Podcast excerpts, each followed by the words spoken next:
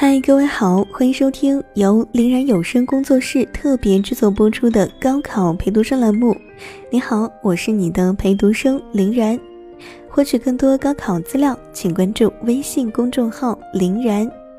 上周呢，欧阳跟大家分享了关于自主招生的干货。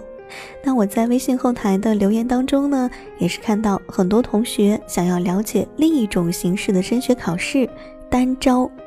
这是考本科一点希望也没有的同学可以选择的一条路。如果你能考得上本科，那完全不用知道单招是什么玩意儿。这期节目呢，对你也没用，赶紧退出去听听晚安，然后该刷题刷题，该睡觉睡觉去。如果你是完全没有可能考上本科，而想去的专科院校呢，凭借你这高考成绩啊，很难进的话，那试试单招吧。可能有些稀里糊涂的同学还不知道单招是什么。单招呢是国家授权高职院校独立组织考试录取的一种方式，必须于高考前完成录取。按照教育部的规定呢，考生参加单独招生考试，如果被正式录取，无需参加全国统一高考；没有被录取的呢，可以继续参加全国统一高考。单招考试学生入校后，与参加全国统一高考录取的学生待遇相同。要特别提醒大家的一点是，你一旦填报单招，经过考试后录取了，那你就只能上这个学校了，也就是定格了，你只能读专科了。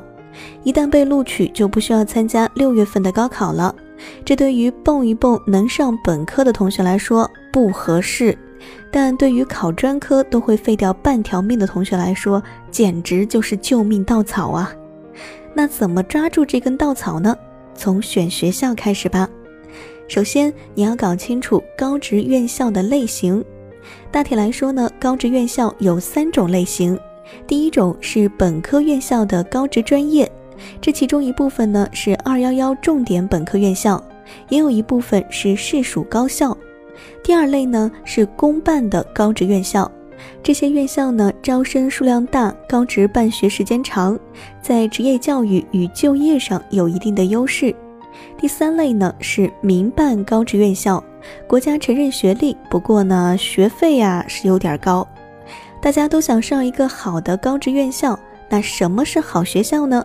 一个最直观的判断标准就是看是否列入了国家首批一百所高职示范校的名单。这个名单呢，被形象地称为“高职的二幺幺院校”。进入这个名单的学校，在师资、设备、教学水平方面，都在国内处于不错的水平。这个名单呢，我们也是给大家在公众号做了整理。关注微信公众号“林然”，比冷多一点的“林”，偶然的“然”，回复“单招”就可以看到了。也许你听到这儿还是有点懵，这么多学校怎么选呀？大家都知道，应该首选国家级示范性高职院校，其次呢，再选省级的示范性院校或者骨干院校。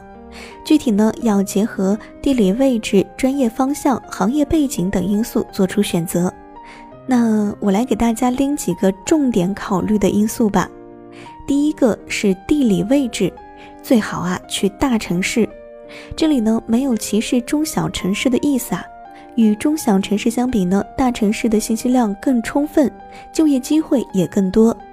我的初中物理老师曾经语重心长地对我说。能去大城市，别去小城市。虽然最后我高考填报志愿的时候没听他的，但是吃过亏的我找工作的时候首选北京。当然，你填志愿的时候还是要根据报考条件以及自身的水平来选。从宏观上来看，这些大城市呢也是有所区别的。比如广东、浙江，他们的产业比较发达；北京和上海的服务业相对比较集中。第二个呢是看兴趣，如果没有兴趣，想学好很难的。有句听烂了的老话，你得信：兴趣是最好的老师。第三个呢是要看专业方向，高职的学生和普通本科生一样，上大学所学的专业未必是一辈子的职业，很可能随着社会经济发展要转向其他的行业。所以啊，一定要看所选的专业有没有一个职业群的背景，有没有一定的职业适应性，另外呢，在选专业的时候也要看得深入一些，应该是选择社会未来发展的朝阳事业，而不是眼前的热门职业。最后一点也是最重要的一点，一定要去查这个学校是不是出现在各省区市招办印发的招生学校名册上。如果想了解的更详细，可以登录到教育部的网站，进入相关页面，验证这所学校是否具备资格。关于查询网址以及如何查询，我们也是在微信公众号做了详细的示范。关注微信公众号“林然”，比冷多一点的“林”，偶然的“然”，回复“单招”就可以看到了。千万不要费尽精力和金钱，最后上了一所野鸡大学。好了，关于单招的大致情况，今天就介绍到这儿了。如果你还有什么想了解的，欢迎关注微信公众号“林然”，留言给我们。我是林然，这里是高考陪读生，备考路上不要怕，不能怕。我在北京等你的好消息，加油！明天见。